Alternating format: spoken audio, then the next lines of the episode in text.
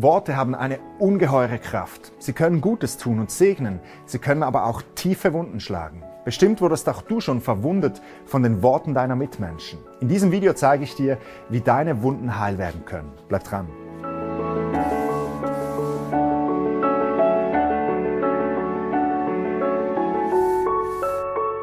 Verletzungen oder Wunden aus einem Kriegsgefecht haben heute eigentlich die wenigsten Menschen. Doch jeder von uns kann von Wunden erzählen, die ihm durch Kränkungen oder unbedachte Worte zugefügt wurden. Solche Wunden, die sieht man von bloßem Auge nicht, aber der Schmerz, der kann einen jahrelang lähmen oder sogar in eine innere Dunkelheit stürzen. Es ist am einfachsten, solche seelischen Wunden einfach mit einem Pflaster abzudecken. Möglichst mit niemandem darüber reden, nicht darüber nachdenken und einfach vergessen. Aber wehe, irgendjemand berührt diese Wunde, vielleicht durch ein unüberlegtes Wort oder durch eine Handlung. Der ganze vergessene Schmerz überrollt dich wie eine Woge und du realisierst, dass es unter diesem Pflaster viel mehr eitert als heilt. Ich denke, dieses Thema, das betrifft uns alle auf die eine oder andere Art und Weise. Wir alle leben ja in dieser Welt voller Ungerechtigkeit, Leid und Schuld. Die Bibel, die gibt uns eine Hoffnung, wenn sie vom Himmel erzählt, wo es wieder so sein wird, wie sich Gott das ursprünglich für uns Menschen gedacht hat, wo es keine Träne, kein Krieg, kein Hunger mehr geben wird. Doch noch leben wir in dieser verlorenen oder, wie die Bibel sagt, gefallenen Welt. Und noch sind wir alle dem Unrecht anderer Menschen ausgesetzt. Nun gehen wir alle ja ganz unterschiedlich mit diesen Verletzungen um, die uns von anderen Menschen zugefügt wurden. Die einen von uns, die klagen als erstes Gott an und vergessen dabei, dass doch in den allermeisten Fällen nicht Gott, sondern die Menschen für das Leid auf dieser Welt verantwortlich sind. Andern ist das sehr wohl bewusst und sie klagen ihre Mitmenschen direkt an.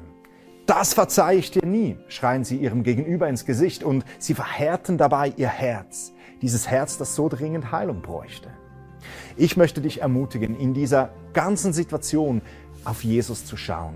Dieser Blick auf Jesus, der zeigt uns nämlich als erstes, dass wir selbst ja auch keine reine Weste tragen. Wie oft habe ich mich gegenüber Gott und gegenüber meinen Mitmenschen verschuldet? Doch genau dafür ist doch Jesus gestorben, um deine Schuld zu vergeben, um sie von deinen Schultern zu nehmen und um sie ins äußerste Meer zu werfen. Der Blick auf Jesus, der zeigt dir aber auch, wie du mit denen umgehen sollst, die dir Unrecht angetan haben. Jesus selbst, der wurde ja von seinen engsten Freunden verlassen, verraten und Jesus, der wurde in seiner dunkelsten Stunde im Stich gelassen. Und wie hat er reagiert? Hier in der Bibel, da lesen wir es, kurz vor seinem Tod, da klagte Jesus nicht sein persönliches Leid Gott gegenüber, sondern er bittet seinem Vater im Himmel, Vater, vergib ihnen, denn sie wissen einfach nicht, was sie tun. Die Kraft zur inneren Heilung, die liegt in der Vergebung. Vergebung, das bedeutet loszulassen und das Recht auf, auf Rache Gott zu übergeben. Und so möchte ich dich, liebe Zuschauerin, lieber Zuschauer, heute dazu ermutigen. Komm mit deinen persönlichen Seelenwunden, aber auch mit deinem ganzen Rucksack an persönlicher Schuld und Sünde zu Jesus. Dort am Kreuz ist der Ort, wo du deinen Rucksack abladen kannst, wo deine persönlichen Wunden Heilung finden dürfen. Möchtest du mehr über diesen Gott erfahren, dann schau doch mal auf meiner Webseite vorbei. Da findest du weitere Videos und auch Informationen zum christlichen Glauben. Wir sehen uns beim nächsten Mal. Bis dann, sei gesegnet.